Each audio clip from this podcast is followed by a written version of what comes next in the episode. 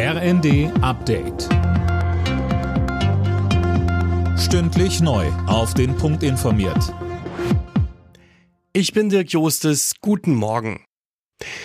Zum Holocaust-Gedenktag geht's heute verstärkt auch um die Menschen, die wegen ihrer sexuellen Orientierung oder Geschlechtsidentität verfolgt worden sind. Bei der zentralen Veranstaltung im Bundestag ist der Fokus erstmals darauf gelegt.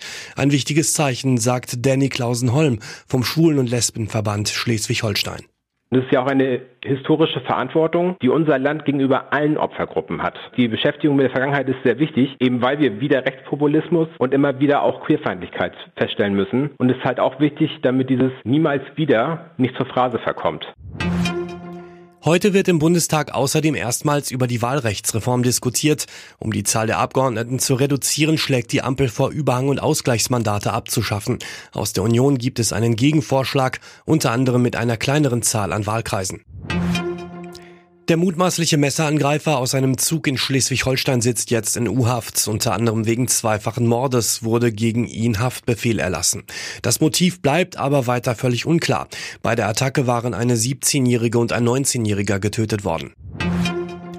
Im Streit um schnellere Planungsverfahren im Verkehrssektor bleiben die Fronten in der Ampelkoalition verhärtet.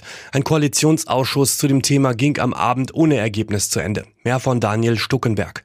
Kern des Streits ist das sogenannte Planungsbeschleunigungsgesetz von FDP-Verkehrsminister Wissing. Der will damit auch den Aus- und Neubau von Autobahnen vorantreiben.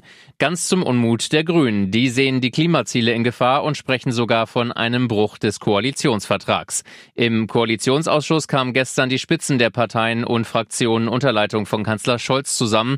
Es soll konstruktive Gespräche gegeben haben. Weiter wollte sich aber niemand äußern.